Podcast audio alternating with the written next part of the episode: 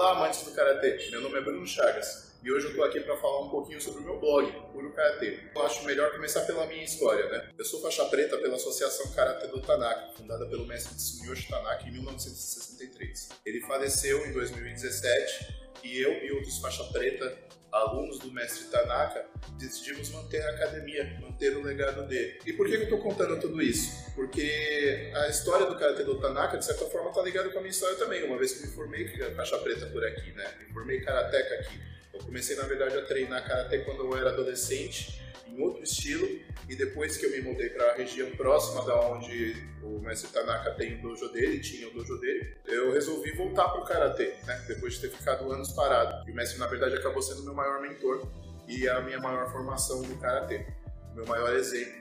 Ele era uma pessoa muito estudiosa, buscava estudar biomecânica, fez faculdade de educação física, pesquisava sobre a melhor forma de realizar os movimentos do karatê, tinha uma visão científica, lia bastante. Voltando, depois do falecimento do mestre Tsuyoshi Tanaka, fiquei, logicamente, pensando como que eu ia desenvolver melhor o meu karatê. Óbvio, treino com outros mestres, a gente tem também um mestre oitavo dan no Chile, mas uh, eu vi necessidade de ser um pouquinho mais autônomo na, na minha visão do karatê, na minha abordagem do karatê, procurar estudar um pouco mais por conta própria, que na verdade era uma coisa que eu sentia que ele esperava da gente também.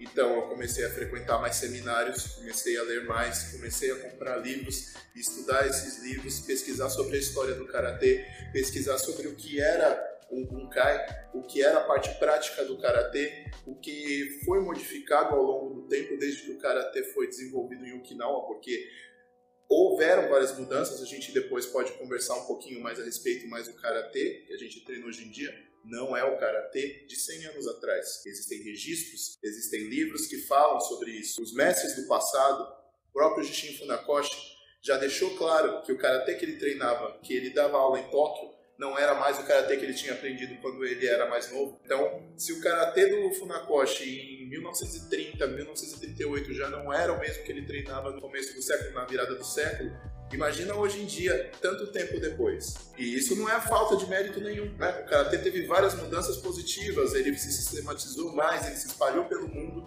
mas é importante a gente entender nossa história para a gente saber o melhor, o melhor o que a gente está fazendo e por que a gente está fazendo. O objetivo do nosso treino, será que a gente está treinando mais para esporte?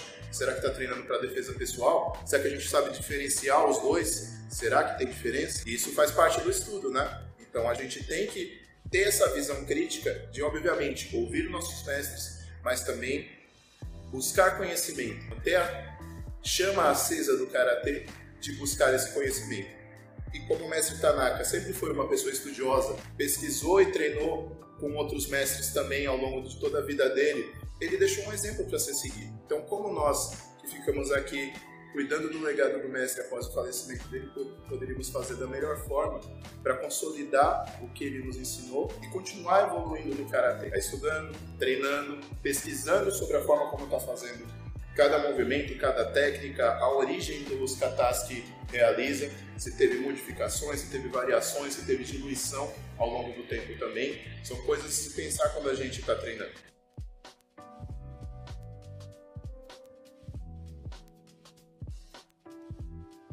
Então eu sou uma pessoa amante de karatê e eu já falava muito de karatê na internet, nas redes sociais e pensei que era melhor eu não misturar as coisas, misturar o, meus canais pessoais, meu perfil pessoal, que eu tenho familiares, amigos que não necessariamente se interessam tanto por karatê, com um conteúdo massivo sobre esse tema, né? Que na verdade acaba sendo um objeto de estudo da minha parte também. Então eu acabei criando o perfil primeiro no Instagram do Puro Karatê. Eu criei o perfil em junho de, do ano passado, 2018.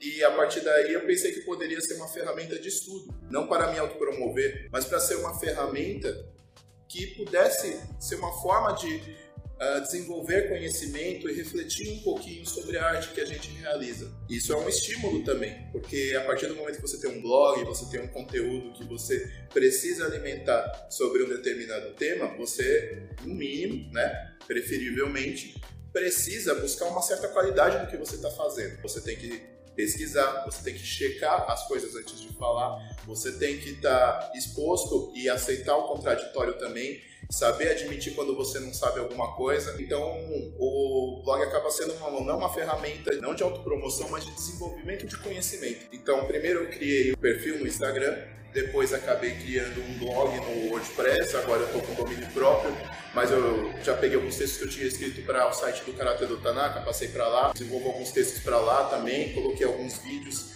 mas esse é o primeiro que eu crio mais no formato de vlog, digamos assim. A página no Facebook também, o canal no YouTube que eu pretendo começar a alimentar mais a partir de agora. Sempre com a proposta de que, a exemplo do meu mestre, continuar pesquisando, continuar buscando conhecimento e me aprimorando no karatê.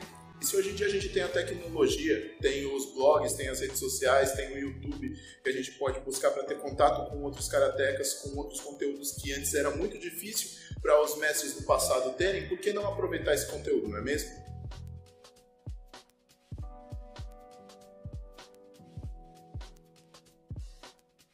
Eu tenho uma visão mais prática do karatê, eu não sou uma pessoa tão ligada com a parte esportiva. Não que tenha algum problema com a parte esportiva, mas existem pontos do karatê que podem ser melhor abordados, que não são tão abordados assim, especialmente aqui no Brasil. A questão histórica e a questão prática. Minha ideia com o blog Puro Karatê é buscar um pouquinho mais disso, fazer conteúdos mais voltados para minha jornada no Karatê, sobre as coisas que eu aprendo com o Karatê, sobre as pesquisas que eu realizo sobre Karatê e compartilhar isso com os demais também, porque a gente tem essa possibilidade agora de compartilhar conhecimento muito mais fácil do que era feito antigamente, né?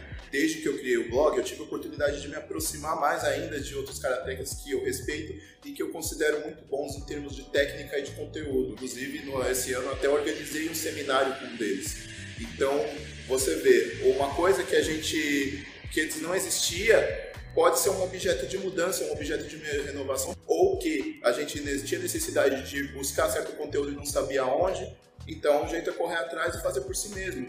Montar seminários, ir atrás de pessoas que você acha que podem agregar para o seu karatê, trocar conhecimento com essas pessoas também, porque assim todos saem ganhando.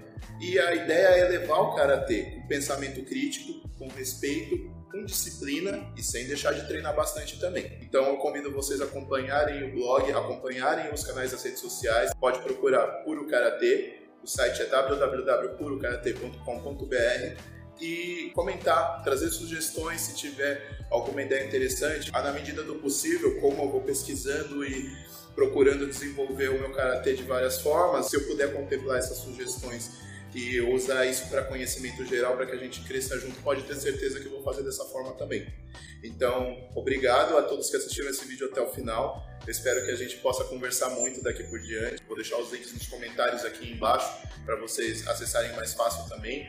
Então não deixem de acompanhar, porque se vocês acham um conteúdo interessante, se vocês já leram o que eu fiz e gostaram das coisas que eu escrevo, das coisas que eu posto, é, acompanhar, comentar, perguntar, são formas de também ajudar a crescer, ajudar a desenvolver.